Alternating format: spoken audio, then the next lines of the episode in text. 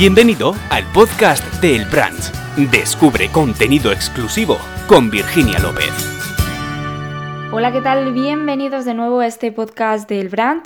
En esta ocasión, pues vamos a recorrer uno de los lugares más icónicos de Madrid. Si os digo que se la conoce popularmente como la cuesta más leída, pues quizá ya alguno haya caído en la cuenta. Hablamos de la cuesta de Moyano, donde en tan solo 200 metros hay una cantidad enorme de libros y además para cualquier gusto. Pues bien, a pesar de ser alguno de, uno de los lugares más icónicos, también es un sitio que denuncia el abandono por parte de las instituciones y que necesita a los lectores para sobrevivir. Y por ello, en este Día del Libro, en este 23 de abril, queremos rendir un homenaje porque es un lugar que además se encuentra en pleno centro y que nadie se debería perder. Y lo primero que tengo que hacer es animaros a ir, y especialmente hoy, sobre todo por el trato que os van a dar y porque seguro que vais a encontrar algún libro interesante y que ellos, los libreros, os van a recomendar estupendamente. Y después también porque en este día y en este fin de semana especialmente tienen mucho contenido interesante. Y quizás si os dejáis caer por ahí, pues podéis ver cómo se está retransmitiendo un programa de radio, una tertulia en directo, quizá os encontréis con alguna firma de libros. Y entrando un poco más en el contenido exclusivo del reportaje, hablamos con Carolina Méndez, que ella es presidenta de los libreros de la Cuesta y nos explica la importancia de este lugar. Somos un, creemos que un bien muy importante para Madrid porque no existe en, ninguna parte de Europa existe una calle dedicada solo a los libros y con en este momento 26 casetas abiertas con un montón de títulos cada una que puede tener cada caseta unos 3.000 títulos y libros de todo tipo, libros de oferta a un euro, libros incunables que valen muchísimo dinero, novedades, infantil aquí, ¿eso dónde existe? Eso no existe en ninguna parte. Ya nos ha dicho Carolina cuál es el valor de la cuesta y además que no hay otro así en Europa, pero ¿cuál es la peculiaridad que la define? Yo como presidenta soy muy pesada y siempre digo lo mismo, pero es que es la realidad y la realidad solamente, la verdad tiene un camino y nuestra realidad es, esa. O sea, tú vas a una librería de novedades y tienen novedades, se acabó. Tú vas a una librería de viejo, a libros de segunda mano, ofertas y tienen eso. Vas a un, a un incunable, a un, a un señor que tiene reliquias y tiene eso. Y aquí es que hay todo eso en un trocito de calle. Tú aquí puedes venir la familia entera y que aunque tengan gustos diferentes, cada uno va a encontrar lo que a él le guste, porque es que estoy convencida de que a todo el mundo que le guste leer no se va de esta calle sin un libro. También quisimos hablar con ella para que nos hiciera un poco un balance de la situación actual, porque ellos reclaman al ayuntamiento que se implique, que les ayude, porque aún siendo patrimonio cultural no aparecen en muchas de las iniciativas promovidas por las autoridades para que se visite Madrid. Le hemos preguntado ¿hasta cuánto ascienden las pérdidas? Esto nos ha contestado. No te sé decir, porque yo creo que yo como autónoma que soy, te aseguro que es que no me apetece nada echar la cuenta. O sea que no te sabría decir, pero así a grosso modo pues te puedo decir un 70%, no lo sé. ya te digo que yo creo que ni yo ni la mayoría de nosotros no queremos ni saberlo. En el reportaje además habéis visto que nos contaba una anécdota con cierto presidente del Barça cuyo nombre no nos ha querido revelar, pero claro, es que hay alguna otra anécdota más reciente porque Filomena no se ha quedado atrás. Esto era una pista de patinaje, aquí vimos a gente patinar con patines, venía la gente porque eso fíjate, eh, todo lleno de nieve y hielo y encima puesta abajo, pues era maravilloso para la gente que quería esquiar o pasárselo bien un rato, ¿no? Siguiendo también con nuestro paseo por la cuesta, nos encontramos con Miguel Ángel Blázquez. Él es un comprador muy especial porque se dedica a los libros, es editor, es director de arte, en fin, mil cosas, ya veis que hace honor a su nombre, y es que justo el día que grabamos se encontró con un, su librero, atención, después de un año y medio. Y por eso Miguel Ángel nos cuenta por qué es tan importante este sitio para él es que, eh, decíamos antes, estábamos comentando, que para nosotros este ha sido un año que a pesar de, las dificultades y de que mucha gente lo ha pasado mal y del sufrimiento y del dolor, ha sido un año en el que también hemos podido vivir esa, esa relación con, con, nuestro yo, que evidentemente eh, los autores, los escritores, los libreros tenemos muy a flor de piel esa, bueno, pues ese interior que, que, al final nos convierte y nos hace artistas de alguna forma, ya sea escribiendo, ya sea editando, ya sea vendiendo un libro, ¿no?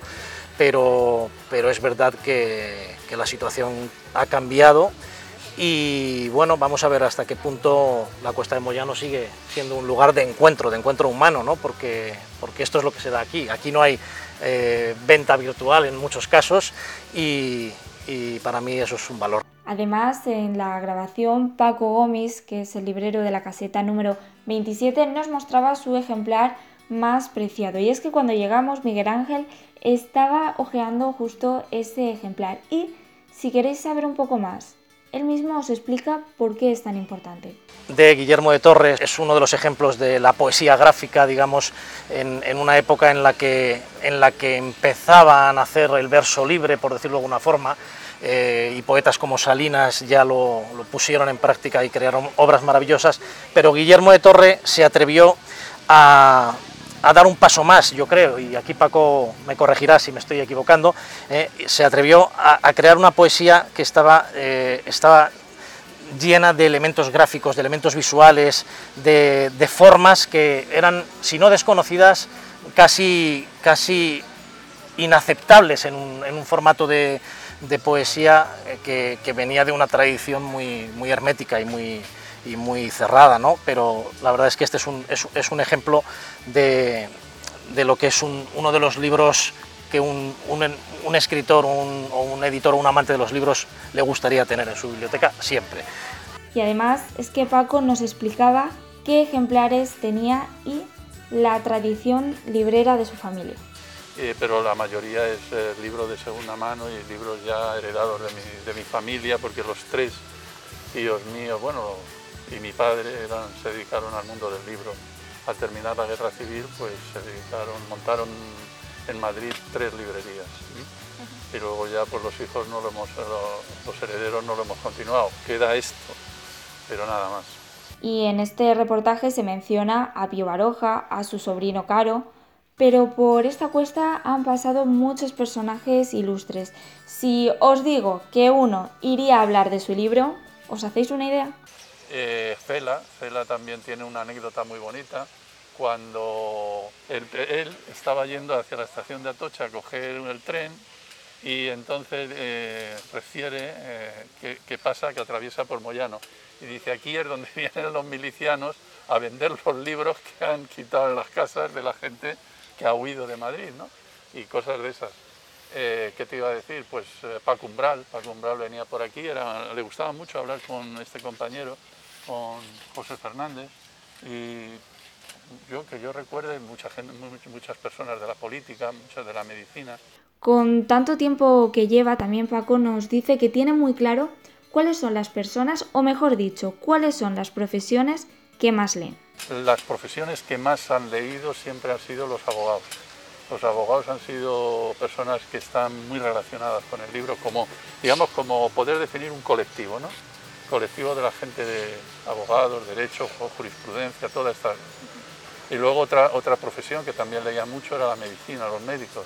Y también nos explica con un poco de nostalgia cuál es el panorama actual de la industria. Pues eh, ha cambiado ahora muchísimo por el tema de la informática, por el tema de los nuevos medios, porque ahora la relación ya no es tan, per, eh, tan personal. Ahora todo está metido en una nube, tú entras, accedes a esa nube, eh, te gusta, buscas, encargas el libro que necesitas o que quieres y lo haces una gestión y te lo mandan a casa y tal. Pero ese contacto humano se ha perdido y yo creo que estamos perdiendo este cambio social que se está produciendo con la pandemia, se está acelerando tremendamente tanto por los medios informáticos como por la pandemia es otro, otro modelo de sociedad que no recuperaremos. También nos preguntaréis por qué es tan importante que se haya creado una asociación como Soy de la Cuesta que pretende darle un impulso a la cuesta de Moyano, pues más resumido, imposible que, vienen personas que no conocían que estábamos nosotros aquí, ni sabían quiénes. Y no es que vayan a ser clientes, pero por lo menos nos damos a conocer, ¿no? Que es que antes eh, se nos desconocía, eh, hemos pasado unos años de, digamos, de olvido. Esa es la palabra. Y por último hablamos con Jorge, con Jorge Rodríguez de la caseta 20. Si Paco es uno de los más veteranos, él es uno de los más jóvenes y en su caso tiene una caseta de libros de historia, la mayoría son libros de segunda mano. Oye, ¿por qué? Le preguntamos. Es un poco lo que nos gusta, lo que más o menos pensamos que dominamos y, también creo que es lo que mejor salida tiene de libro de segunda mano, porque el libro, el ensayo de historia, de política, filosofía, se descataloga muy pronto y hay cosas muy difíciles de encontrar porque las editoriales o no reeditan o bueno, el mercado de segunda mano está muy inflado, los precios y tal, entonces... Y después de este paseo, además nos queremos quedar con el mensaje positivo que nos ha transmitido Jorge. O sea, también va mucho con el gremio de libreros eh, llorar de qué mal está la cosa, de los jóvenes no leen, de echarle la culpa al empedrado, pero creo que como cualquier negocio, pues bueno, lo está pasando un poquito mal, pero yo soy optimista, vamos, creo que, este, pues, que el libro existe desde hace 500 años, yo creo que le quedan otros 500 por lo menos. O sea, que tú sí que ves aquí a gente joven que viene y que se interesa por la historia, por la filosofía, que quiere sí, leer. Sí, sí, sí, sí, en general sí. Así que ya solo me queda animaros a leer, sobre todo animaros a ir a descubrir la Cuesta de Moyano. Si estás en Madrid y no la conocías, ya tienes un lugar más que visitar. Y si no estás en la ciudad, pues en cuanto se pueda venir a Madrid, te animo a que conozcas a estos libreros. Así que nada más, yo me despido por hoy. Que tengas una muy buena semana. Adiós.